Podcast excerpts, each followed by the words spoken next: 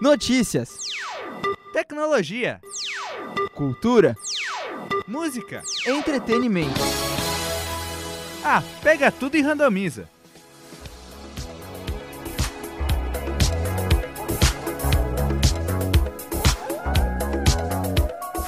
Começando mais um Randomiza, episódio 18, A Guerra Fria.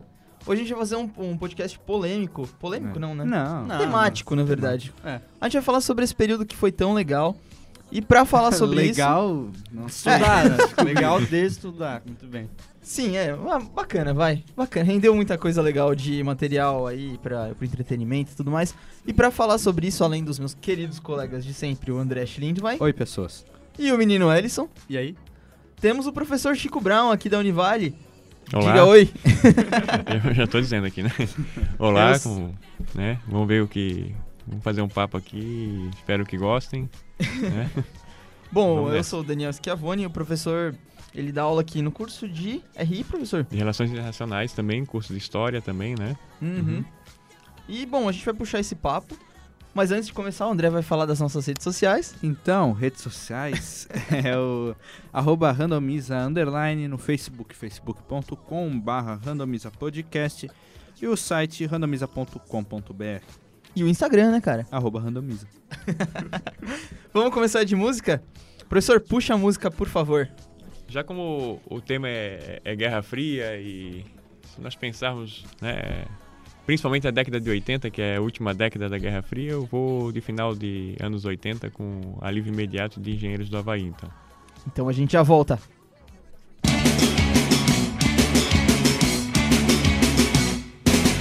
O melhor esconderijo, a maior escuridão. Já não servem de abrigo, já não dão proteção. A Líbia bombardeada, a libido e o vírus. O poder, o pudor, os lábios e o batom. O melhor esconderijo, a maior escuridão. Já não servem de abrigo, já não dão proteção. A Líbia bombardeada, a libido e o vírus.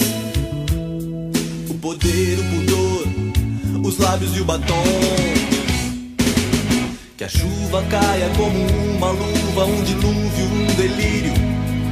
Que a chuva traga alívio imediato. Que a noite caia, de repente caia, tão demente quanto um raio. Que a noite traga alívio imediato.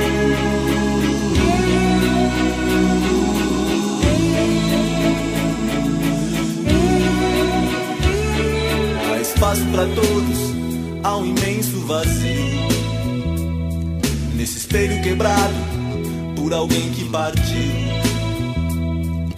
A noite cai de alturas impossíveis e quebra o silêncio e parte o coração. Há um muro de concreto entre nossos lábios. Há um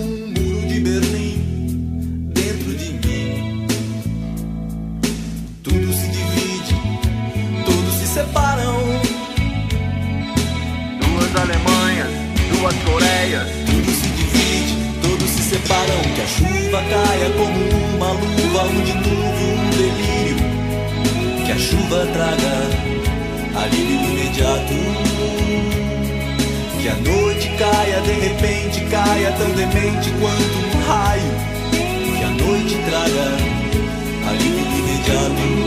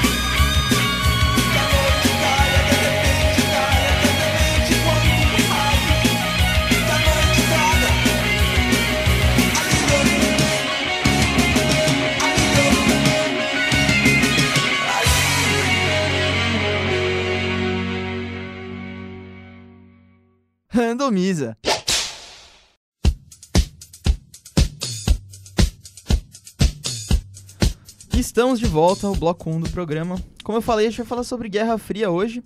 É um tema que a gente gosta bastante de estudar, como disse o André, porque ele não foi tão bonito assim, né? Mas a gente teve a ideia de fazer esse programa porque dia 13 de agosto foi a data, Data que... de publicação desse episódio. Olha aí, que, que pontuais, né? Né? Foi quando começou a ser construído o Muro de Berlim, que marcou essa fase que... Acho Isso que em 1961, né? Bom. É, claro. Data. Não em 2015, né? não, mas que dividiu a história da humanidade, mudou, assim, muito do que a gente viu do século XX e como o mundo está agora no século XXI, né? É, então eu queria começar, professor. É, como, como começou a Guerra Fria? A gente sabe da Segunda Guerra Mundial e tudo mais, mas por que os aliados, de repente, romperam, assim?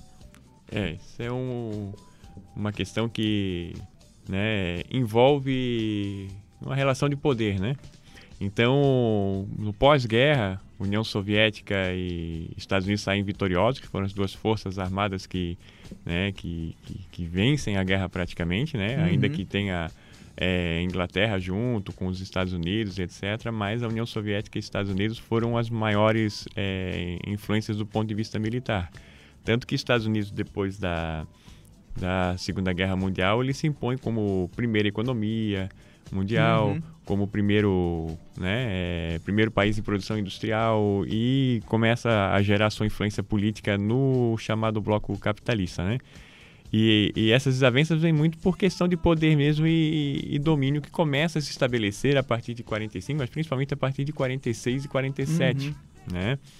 Quando o- os dois países começam a, a criar, principalmente na, na, na Alemanha, né, um, um espaço de tensão entre a Alemanha Oriental e Ocidental.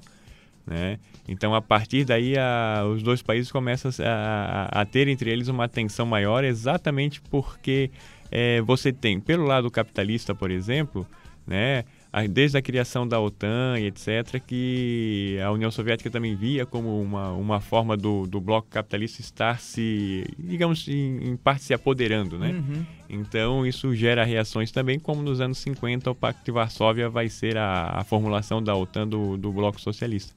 Então é uma, uma questão de, de, de planejamento, de, de dominação em partes né, é, territorial também por parte da União Soviética, por parte dos Estados Unidos na Europa, né? Então, a partir desse, desse momento, as- os dois espaços em termos é, de produção de tecnologia militar, de criação de área de influência, eles começam a, a se. A, a- a entrarem num atrito, né? Entrar em choque ali. Em choque de, de, de ideias e de relação de poder mesmo, de política externa, de estratégia, né? E professor, por que um muro? Tipo, é, tudo bem, a gente tem é, uma situação de desavença ali entre os dois, mas por que colocar um muro de fato dividindo tudo ali? O muro foi uma, foi uma materialização daquilo que, que, que vinha acontecendo em termos de, de política, de política externa e até mesmo em partes de, de pressão midiática, né? Então o muro materializou esse, esse processo, né? Sabe-se que foi que é um, um ponto assim que, que radicaliza a Guerra Fria, né?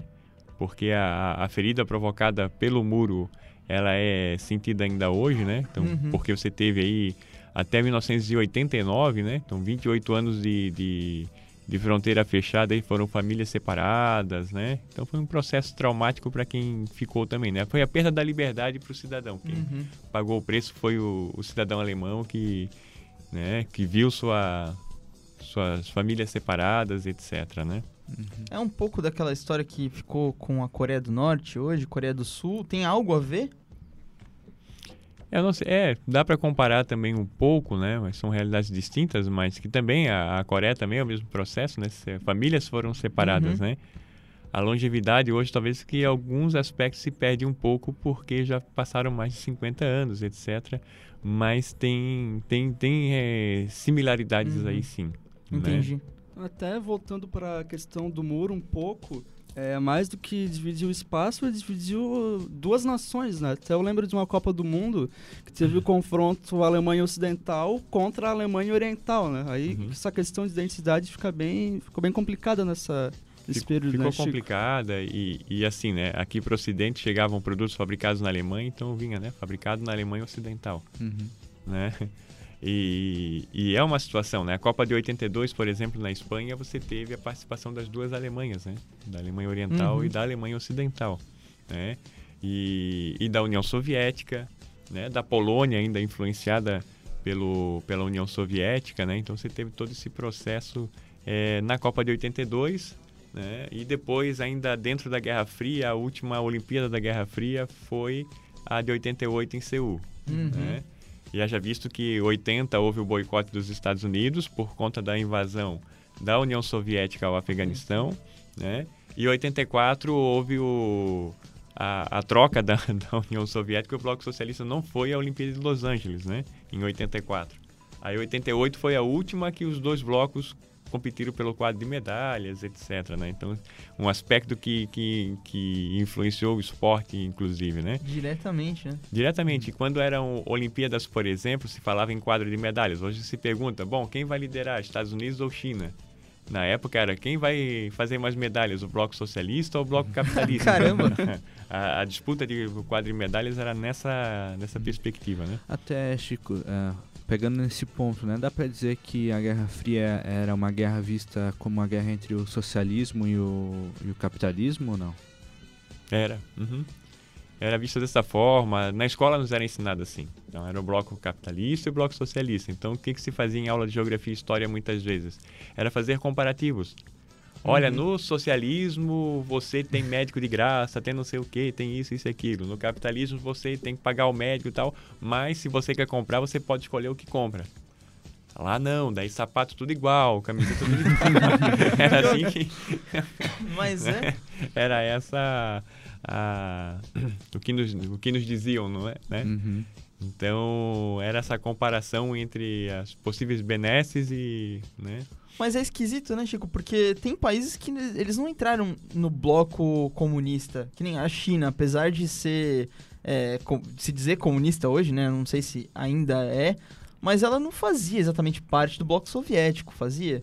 É, até porque assim, né? Você tem uma, uma questão na, na União Soviética que era o seguinte, né? O, a perspectiva de Lenin, por exemplo, era pensar uma uma revolução para a União Soviética, né? Se você pega Trotsky, por exemplo, Trotsky a, a revolução era para ele tinha que ser uma revolução mundial do proletário, né? E Stalin, por exemplo, era a revolução para a União Soviética. Então a revolução chinesa não era um projeto soviético, ainda que a União Hum. Soviética veio a apoiar, né? Mas, por Sim. exemplo, no que diz respeito ao, ao Vietnã, por exemplo, foi um, um, um projeto de apoio a- ao Vietnã do Norte da China. A União Soviética não apoiou, Não por apoiou. exemplo. Havia interesses distintos ali, né? Então tem existe esse aspecto, por isso que a, a, a China acaba não entrando diretamente nesse Uhum. nesse bloco, assim, né? Acoplado com, com a União Soviética, até porque a área de, de, de atuação da União Soviética era Europa Oriental, né? O chamado leste europeu. Uhum. E essa era a, a região de influência da, da União Soviética, né? Onde ela exercia essa liderança... Mais forte ali. né? É, mais forte a liderança regional mesmo, né? Entendi. Bom, vamos fazer um intervalinho. A gente chama. O intervalo tá ótimo, né? É. Não, mas eu vou chamar de música então. É, pra fazer esse intervalo, entre aspas. Garotos Podres, a Internacional. Tiver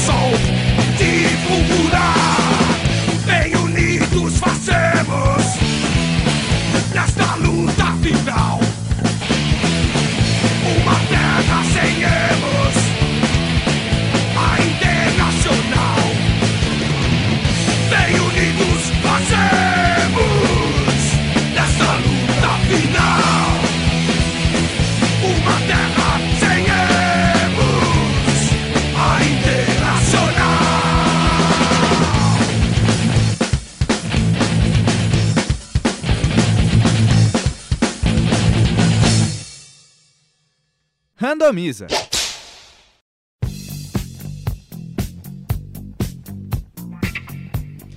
E vamos pro bloco 2, hoje continuando o programa sobre Guerra Fria, com o nosso querido amigo Chico. E, professor, é, a gente conversava aqui no intervalo que a Guerra Fria não foi tão fria. Você pode explicar um pouquinho pra gente? É, ela teve momentos que se aqueceu bastante, né? Porque veja que em 53 você já tem né, a Guerra da Coreia. É, nos anos 60 até os, os 70, a Guerra do Vietnã que se estendeu por 10 anos, né? Foi uma, Uhum. uma, uma guerra longa envolvendo os Estados Unidos diretamente. Você pega o início dos anos 80, a União Soviética invadiu o Afeganistão, né?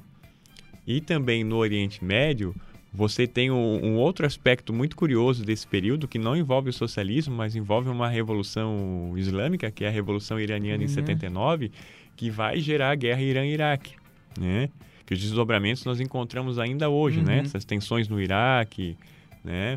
Por conta que Saddam Hussein foi alçado ao poder com o apoio dos Estados Unidos na época, né? Então nós temos todos esses elementos aí que dão uma um certo aquecimento, né, a, a essa ideia de Guerra Fria como somente uma guerra ideológica, né? Houve também o, o confronto também, só que foram confrontos localizados, Uhum. né?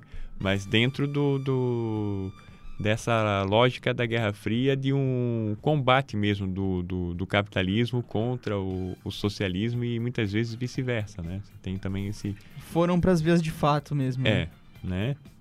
Ah, entendi. É, a gente pode trazer um pouco pros desdobramentos de hoje. Acho que antes da gente é, passar para pro Uhum. Brasil atual, pro mundo atual, eu acho legal saber por que, que o muro caiu. Qual foi o. O que levou a esse, esse fim da Guerra Fria ali? É, o, a queda do muro é um, é um marco, assim, né? Ela marca, né? O, ela marcou o aceleramento, né? Do, do processo de fim do socialismo e desmonte do, do, do próprio Estado soviético. Agora, é um processo também que, que nos ajuda a entender algumas, algumas questões, né? Porque, em partes, você tem, já na década de 80, um capitalismo internacional, digamos assim, já vivendo uma crise, Uhum. né? E quando do, do, da crise do próprio sistema socialista, porque ele era um sistema que também não estava conseguindo se, se gerenciar, vamos dizer assim, Uhum. né? Porque a União Soviética começou muito tarde, começou na década de 80, o processo de abertura que a China, por exemplo, fez na, Ah, iniciou na sim. década de 70. Né? Então a China começou a se abrir para o mercado nos anos 70. A União Soviética tentou fazer isso né, entre 85 e 86. Então, um, um pouco tardiamente, assim Uhum. né? Então você tinha um, um Estado soviético, por exemplo, que já não conseguia mais se, se, se gerenciar, né? Ele precisava se abrir para receber investimento, etc. E, e dar um, um certo fôlego, né? Uhum. Foi o que a China fez e, e- e- e veja o caminho encontrado pela China, né? Mas também se discute o seguinte, né? A China tem todo um planejamento de, de Estado, ou seja, né? É, ela aderiu a uma lógica que é um- uma lógica de desenvolvimento de Estado Uhum. diferentemente do que o capitalismo vai fazer. Né? Porque o que coincide com a queda da Guerra Fria, por exemplo, é a ascensão do discurso neoliberal, Estado Por exemplo. mínimo, aquela coisa toda, né? do Estado mínimo, da não, né, do, do, do livre comércio. Então coincide com isso. Nos Estados Unidos com Reagan, né, é, e, e na Inglaterra com Margaret Thatcher. Então você tem ali essa essa lógica, que é a lógica, por exemplo, que nós encontramos hoje muito evidente na mídia na União Europeia, né? Uhum. essa ideia da austeridade fiscal, né, do, do, do corte de gastos do, do governo, da taxação, né, que se tem sobre a população em termos de impostos, etc. Uhum. É, é a escolha feita pelo Ocidente a partir do neoliberalismo, né? Então isso também vai, ao mesmo tempo, ela provocou uma crise no próprio capitalismo, né? E nós estamos vivendo ainda hoje. Então aqueles países, por exemplo, que escolheram um modelo de desenvolvimento de Estado, onde o Estado é aquele que ainda dita as regras da economia, Uhum. por exemplo, você tem uma lógica de crescimento. Você tem isso com a China, você tem isso com a Índia, por exemplo, né? Você tem isso na América, aqui na América Latina com o Brasil, você tem isso com, com a, a Bolívia, enfim, são países que optaram por um modelo de desenvolvimento nacional. Né? Mas que no, no, no processo da Guerra Fria não era essa a opção, por Uhum. exemplo. Né? A política externa dos Estados Unidos desenvolve um projeto de economia global, né? ao qual a lógica é desvencilhar ou desacreditar o capitalismo nacional, vamos dizer assim. Todo mundo tinha que aderir, mais ou menos, né? Né? Aderir a uma política de, de aceitação da cultura e da, da- do modelo econômico ge- gerido por eles. Né? Isso para a Europa, por exemplo, com o Plano Marshall. Né? O Plano Marshall foi isso, um plano de ajuda econômica, etc., mas que ele entra para dizer o seguinte: ó, Europa, vocês podem produzir isso, mas não pode passar disso aqui. Japão pode produzir isso, mas não passa disso aqui também. Ditaram umas É. regras pra economia ali. É, Uhum. né? Que não, também não, não, não vão durar uma eternidade, porque nos anos 80 o Japão já está dominando o cenário automobilístico dos Estados Unidos, mas que é uma política criada para isso, aí a América Latina também não, não queremos desenvolvimento aqui. Então, né, instaura uma ditadura militar, por quê? Por medo do socialismo? Não obrigatoriamente, mas o medo maior que uma burguesia nacional, um Estado se Cresça. abraçasse e crescessem nesse sentido. Olha, isso é uma coisa que a gente já É. pode puxar pra cá, pra atualidade, que é justamente isso que você comentou agora. É, então, a ditadura militar não foi só um medo de comunismo? Ela é uma, uma justificativa, uma desculpa para isso. Mas a Uhum. lógica maior era que, independentemente se, se fosse uma lógica de desenvolvimento socialista ou, ou capitalista, isso não faria muita diferença. Né? É como o Chile, por exemplo. Salvador Allende, do Partido Socialista, mas tomou medidas para o quê? Para nacionalizar a economia chilena na época. Então nacionalizou as minas, os bancos, as companhias telefônicas. E não era esse o, o- o projeto dos Estados Unidos. Não obrigatoriamente que o país fosse tornar um país socialista. Socialista. Poderia até se, tor- se tornar. Mas o que se, tava, o que, que se fez com essas medidas foi tornar, é, fortalecer uma ideia de economia nacional. É que você Né? comentando assim, parece que o medo, às vezes, ele é mais econômico até do que ideológico, né? É. Se, poxa, é... É, é uma questão de política econômica, né?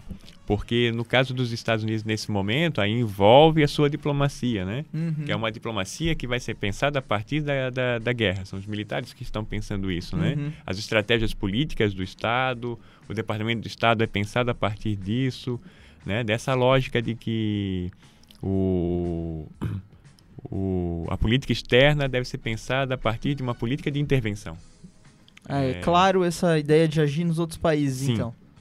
É claro, né, o, o plano Marshall é criado por um, por um general, né, o George Marshall, que Uhum. cria o plano. Esse plano, por exemplo, vai dar origem à comunidade do carvão e aço, que nos anos 60 vai se chamar de Comunidade Europeia, e que nos anos 90, no pós-Guerra Fria, União Europeia. Ah, então ainda a, a gente escuta os ecos ainda da Guerra Fria e desse Sim. processo aqui até Já hoje. no- nos anos 90, com todas as tensões do período pós-Guerra Fria, que, que aí você tem o seguinte, você cria a União Europeia e você cria uma instabilidade econômica na Europa, por exemplo. Uhum. Né? Por quê? Porque agora eu sou, da União, eu sou cidadão da União Europeia, então eu posso trabalhar em qualquer um dos países da União Europeia. Aí o que acontece? Os países como França, Alemanha, principalmente nesse período, começam a fechar suas fronteiras para o migrante. Né? De África, da Turquia, da América Latina. Uhum. E hoje o, o que nós observamos é algo que se assemelha muito a isso, né? Nós temos crises que foram criadas no norte da África, com a Primavera Árabe, por exemplo, tensão na Síria. E o que, que se faz? Se, se fecha o Mediterrâneo. Ah, entendi. Você É. cria uma. Tirou o muro de Berlim, mas você colocou um outro muro É. em volta da Europa. Exato. Até quando o Muro de Berlim agora fez 25 anos, saiu uma matéria, acho que foi em 2000 e 2014, né? Uhum. Saiu uma matéria, bom, ano passado, né? Saiu Sim. uma matéria que eram o- o- os cinco muros ainda existentes para além do Muro de Berlim, né? Uhum. Então, e, e recentemente a Hungria queria fazer um muro para evitar a entrada dos... Caramba. E você tem isso, por exemplo, dessa essa lógica de, de xenofobia, né? De, de crise étnica também com relação ao, sul- ao leste europeu, né? Sim, é verdade. Até mesmo com relação à Alemanha, né? Quando da, do, do processo de reunificação em 1900 1990 e ainda hoje, eles olham aqueles que eram considerados Alemanha Oriental como né, é, cidadão de segunda Um classe. pouco inferiores É, ali. não é visto como. né, essa tensão houve no, no, no período, não é à toa que a partir desse momento, por exemplo, da reunificação da Alemanha, você começa a ouvir conversa de skinhead, Uhum. né? Movimento, essa- neonazismo, isso tudo é um efeito aí de 90, 91, 92, essas questões começam a, a Reaparecer. reaparecer no, no, no cenário europeu, né? Uhum. Que é a, a xenofobia. E Chico, acho que pra encerrar o bloco, a pergunta que a gente fez aqui, o comunismo morreu? Porque ah, falam, né, da vitória do capitalismo sobre o comunismo, a Guerra Fria, o que tá no livro é isso aí, né? Mas isso procede? Eu acho que o primeiro que o comunismo nem existiu, né? Uhum. Eric Hobsbawm até usava às vezes uma expressão chamada socialismo real. Que nem o socialismo aconteceu de fato, é aquele que aconteceu, né? Uhum. Porque as revoluções socialistas no, na União Soviética, né, em China, etc., foram embaladas pelo, pelo marxismo.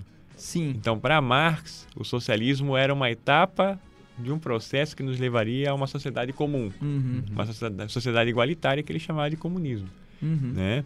Ele vai nomear assim. Então, você tem esse processo. O comunismo nunca aconteceu, né? Então, quando se usa a expressão comunismo, é, é um termo equivocado porque ele não chegou a, a, a existir, né? Existir. Agora, o que é legal também de, de, de pensar nessa questão é que é o seguinte, bom, o capitalismo venceu. Mas aí eu pergunto, em que medida? Porque as crises estão aí. Uhum. O capitalismo, ele, né, vive uma tensão, nós vivemos uma crise há, há 40 anos, o capitalismo internacional vive em crise Uhum. e ele não encontrou o caminho ainda, né?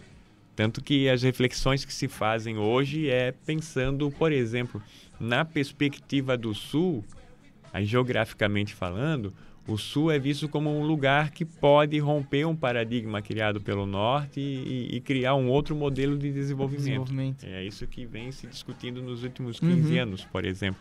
Para dar um contraponto à, à ideia de globalização criada na segunda metade do, do, do século XX, principalmente, e ao neoliberalismo, né? o Sul, por exemplo, a economia, as economias de Ásia, é, né? China, Índia, África, América Latina, é o lugar que, que, que vem se pensando o Sul como possibilidade de dar uma resposta a um modelo de desenvolvimento e criar algo alternativo. Né? Entendi. É, é isso que se, se discute, por exemplo, né? Bom, a conversa foi boa, mas o nosso tempo foi curto. Acho que pra tanto, tanta história a gente poderia prosseguir por muito mais tempo, mas enfim. É, Vamos encerrar esse bloco de música então? Vamos lá, menino. Ó, a gente vai ouvir Red, White and Blue do Leonard Skinner. Sobe o som.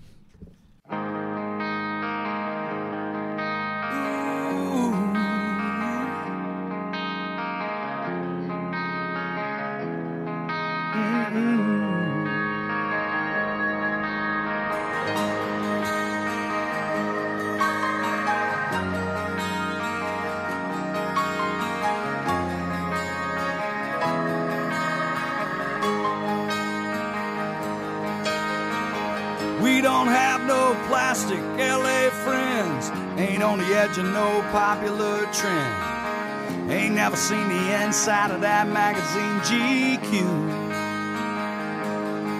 We don't care if you're a lawyer or a Texas old man, or some waitress busting ass in some liquor stand. If you got soul, we hang out with people just like you. My hair's turning white. Neck's always been red. My collar's still blue. We've always been here. Just trying to sing the truth to you. Guess you could say we've always been red, white,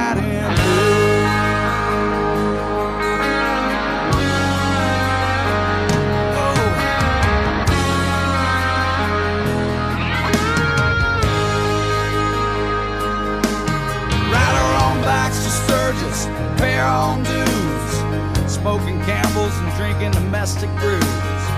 If you wanna know where I've been, just look at my hands. Yeah, I've driven by the White House, spent some time in jail. Mama cried, but she still wouldn't pay my bail. I ain't been no angel, but even God, he understands. Yeah. Oh, my hair's turning it's always been red. My car.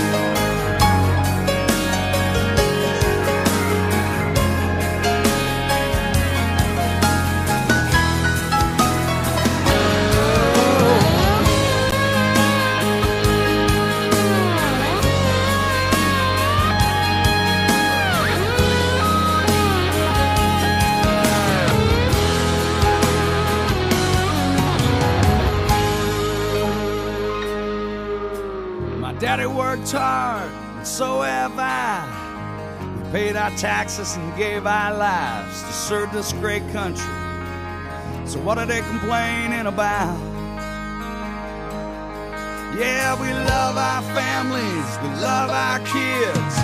You know it's love that makes us all so rich. That's where we're at. If they don't like it, they can just get the hell out. Yeah. My hair's turning. Neck's always been red. My collar's still blue. We've always been here. Just trying to sing the truth to you.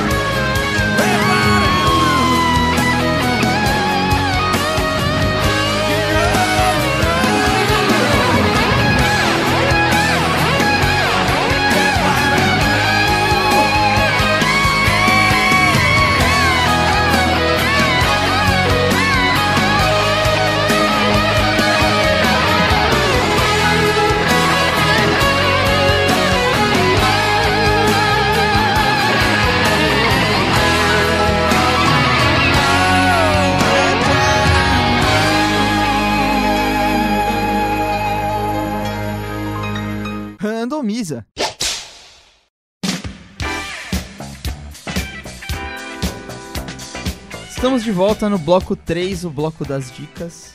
Isso aí. E hoje a gente falou sobre Guerra Fria o programa todo, logo as nossas dicas acabaram não escapando muito disso, né? Verdade. Você quer começar aí, menino? Tá, eu vou começar então com uma dica de um filme, que é o filme Boa Noite, Boa Sorte, Good Night, Good Luck, para quem for procurar em inglês.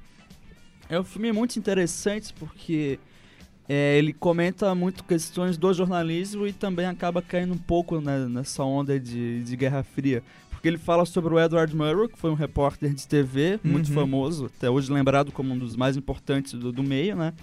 Que ele fez uma série de, de matérias investigativas que acabaram é, influenciando a história dos Estados Unidos, porque foi naquele período do macartismo, que era uma política do senador McCarthy, né, que tinha essa, um pouco dessa questão de guerra ao, ao comunismo, aquela coisa toda, ele implantou uma- umas políticas no, no país, e aí conta a história dessa relação do, desse repórter com essa- essas políticas, assim.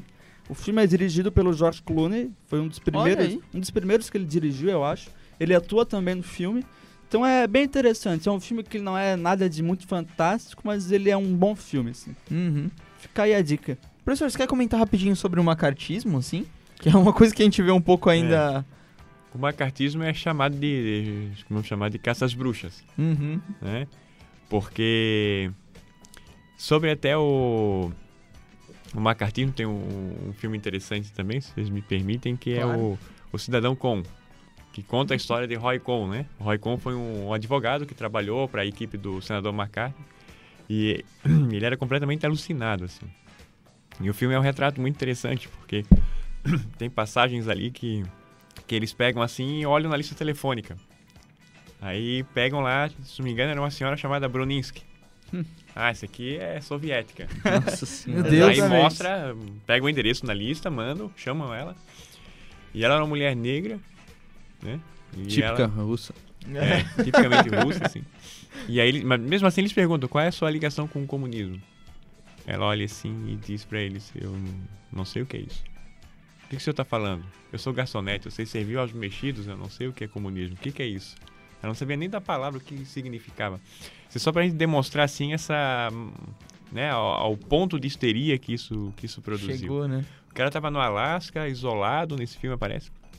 O cara foi preso porque ele tava montando uma estação de rádio.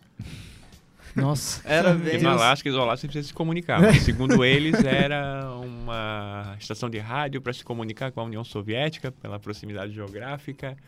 Bom, resumindo, o cara se suicida na prisão. Nossa. É, né? Então, teve todo esse esse elan aí, né, de, de histeria. E o que a gente conhece mais é o envolvimento, né, do, do, do mundo da, da indústria cultural, desde Frank Sinatra, John Wayne, Eu vi né? do Walt Disney, inclusive. o, o Disney também, o Reagan, Ah, né, que fazia filme B na época e acaba sendo o mocinho da, dos, dos caras, né? E a perseguição, a Bertold Brecht, né, o dramaturgo Bertold, Uhum. Bertold Brecht, o Charlie Chaplin, né? Chegou a ter gente executada, né, também, é, nessa caça às bruxas ao comunismo, não teve? É, de execução eu não, não, não conheço, não, não sei dizer assim com, com precisão, é né? que, se eu não me engano, eu vi que tem o casal Rosen, Rosenberg, se eu não me engano, que eles venderam os planos da bomba atômica. Venderam não, né? Eles roubaram os planos da bomba atômica e disponibilizaram para a União Soviética. E aí eles foram, eles foram executados, né? Americanos tal. É, que a bomba atômica soviética é 47, né? Ela vem dois anos Uhum. depois do, do- dos Estados é antes Unidos. do macartismo, né? Perdão, É, sim. mas enfim. Mas, mas ali, de qualquer forma, não tinha como, como Né, escapar. não tinha, né? Mas enfim, vamos a outra dica, André. Bom, mais um filme também a ver com o tema é o 13 Dias que Abalaram o Mundo, em inglês 13 Days. Ele é baseado na, num livro que conta, no livro do Robert Kennedy, Uhum. que retrata a crise dos mísseis em Cuba, em 62. Que um avião dos Estados Unidos estava fazendo uma, um voo de vigilância, de rotina e tal, e fotografou uma base, uma estrutura de armas que a União Soviética estava colocando em Cuba. Uhum. Nisso gerou uma crise monstra assim, entre os dois entre os dois países com a tensão de um possível ataque de, de da União Soviética aos Estados Unidos através de Cuba. E os Estados Unidos, com, com essa possibilidade, também estavam ameaçando a União Soviética, com mísseis que tinham no. Acho que é da no- Turquia, não na era? É. Turquia. Turquia. E o filme conta a história de como é a, a- foi a negociação do- desse, dessa crise toda. Enfim, é bem, bem bacana, bem interessante. Não é um grande filme, uma grande produção, mas é um filme que é interessante para saber um pouquinho de como que funcionou, funcionou esse evento É a crise dos mísseis cubanos, que acho que foi a vez que a humanidade ficou mais com, com o perdão da expressão, com o cu na mão, né? que olha, a- a- os meus pais, crianças, falavam que, tipo, era muito medo, cara. Assim, é interessante lembrar, minha, minha avó tem medo de comunista até hoje por causa disso. Engraçado, né? Ah, qualquer coisa é o comunista que tá fazendo errado, né? Comia criancinha e tudo. Comia criancinha e tudo. Chico, você quer dar sua dica? De filme? De filme. Ou de livro, fique à vontade. Não é que tem tanta, tanta coisa sobre a Guerra Fria, né? Aham. porque aí vai desde a, das animações, desenho animado ao, né, ao, ao cinema. Eu acho que a- no cinema nós temos, por exemplo, né, é, alguns filmes que vão começar a, a romper, por exemplo, o paradigma do Vietnã, né? Uhum. Um deles é o Stanley Kubrick, né? É o Nascido para Matar. Ótimo Nossa, filme. esse é né? filme Nossa, bom, hein? muito bom. que mostra essa formação do, do, do soldado, do fuzileiro, né? A ideia mesmo de lavagem cerebral, né? Em inglês, se não me engano, é Full Metal Jacket. É. Isso, isso. Nossa, esse. E um Pesado. outro filme também que vai trazer uma experiência pessoal ali do que é a experiência do Oliver Stone é o Platoon, né? Uhum. Platoon na década de 80 que começa a mudar essa essa perspectiva. São dois filmes que mudam essa começam a mudar essa perspectiva, né? Porque até então era uma perspectiva de vitória na guerra. Uhum. E ali começa a mostrar um outro lado do, do, do Vietnã, né? É... Que eu colocaria mais um, um filme ali que é um filme chamado Cartas do Vietnã também. Olha, esse eu não conheço. Esse filme, ele, ele é a narrativa de cartas de soldados que foram pro Vietnã, né? Então é, é a leitura daquelas cartas, assim, ah, chegamos aqui, legal, estamos na praia, mas isso antes de começar os Uhum, conflitos, né? Depois começa a escrever, já, já nem mandavam mais carta para casa, por exemplo. mandavam pra namorada dizendo, ó, não fala nada pra minha mãe, mas eu acho que eu não volto. Caramba. Aí de repente apareceu o nome do soldado lá, ele morreu em combate, tal dia, tinha 19 anos, por exemplo. Nossa. A gente começa a ver essa dimensão, né? Da, da, da destruição, não só material, mas principalmente psicológica. Da esperança do cara, né? É, da, da, da perda total de esperança. Então é um, um, um outro lado da, da, da guerra que às vezes a gente não consegue é, dimensionar, né? Uhum. Então é uma, uma dica legal também para pensar essas questões. E aí tem, né, desde de rock lutador, Olha aí. né? Rock 4 é. Eu vejo como uma metáfora muito clara. Assim. É, É. é, não, só Sei, você, não né? sei, não sei. é total, né? Aí é. É, um- E o legal é que é. é muito caricato. É, né? na época a gente era adolescente, ia pro cinema ver esse negócio, então era torcida, né? Não, rock, claro. Ó, certeza? Derrubando o cara da União Soviética Nossa. lá, ó. Era o russo de cinema- 3 metros de altura, né? É, cinema vinha abaixo, né? Ah, E, e, e Rambo também, né? Que é outra metáfora do, do, do Vietnã, mas o Rambo 3 em especial, ele toca na, na, na questão do, do Afeganistão, né? ele E- é bem. É engraçado ver ele hoje, né? Fora É. do contexto daquela época até. Uma dica que eu lembrei do filme que você sugeriu, professor, é o Apocalipse Sinal. Uhum. que tem um drama psicológico assim sinistro. É com o- aquele ator famosão, o Marlon Brando, Marlon né? Brando. Uhum. Que ele já tá gordão na época, até tá engraçado. Mas enfim, a minha sugestão é de uma outra pegada que tem a ver com a espionagem, né? Na época que. Acho que foi a época de ouro que da espionagem que as pessoas falam. Que é o Caçada ao Outubro Vermelho. Uhum. Que é um filme com o Sean Connery e com o Alec Baldwin. Em que um, um submarino soviético, que é o mais potente e tal, que ele fica invisível aos radares, ele decide se entregar a virar casaca pros americanos. Só que aí eles têm que ficar. Eles estão desconfiados porque não sabem se é uma, uma malandragem para atacar os Estados Unidos ou se também não querem deixar que os, os soviéticos estão perseguindo eles e, ou encontre e o destrua. Então é uma trama meio psicológica, você não sabe quem tá mentindo, quem não tá, é muito legal. É baseado também num livro, né? É, no Uhum. livro, é do Tom Clancy, né? Isso. É um escritor muito bom sobre espionagem e tudo mais, que é bem legal. Mas é isso aí. A gente agradece a sua participação, professor. A gente espera te receber muito mais vezes. Ah, sim, é só chamar. E é isso aí, a gente vai ficando por aqui. André, Sim. nossas redes sociais. Antes só, Chico tem um blog sobre história também, Ó, né? é Quer verdade. divulgar? Se... É, tem eu historiando com o Chico Brown, mas eu tenho movimentado ele um pouquinho agora, mas vou começar a retomar agora, mas tem. Bom, né? pra quem quiser, então acessar. Aham, é historiachicobrown.blogspot.com. Vai ter link no, no post. E também aproveita e linka o livro sobre futebol catarinense, que a gente vai Boa. falar em outra hora, mas é um livro fantástico do Chico. É muito bom. A gente tem que fazer um programa sobre isso, que é bem legal. Rende muito. Rende, rende. Bom, enfim, ah, nas redes, eh, no Twitter, o arroba randomiza underline, Facebook, facebook.com barra randomiza podcast, arroba randomiza no Instagram e acessem o nosso site randomiza.com.br. Compartilhem os programas, os textos e comentem, enfim, Sejam felizes. isso. E busquem conhecimento, né? Acho que é sempre bom. A máxima do ET Bilu que rege esse programa. Mas a gente fica por aqui. Dessa vez eu chamo a música. Streetlight Manifesto, Everything Goes Numb. Falou, valeu! Tchau, pessoal. Abraço.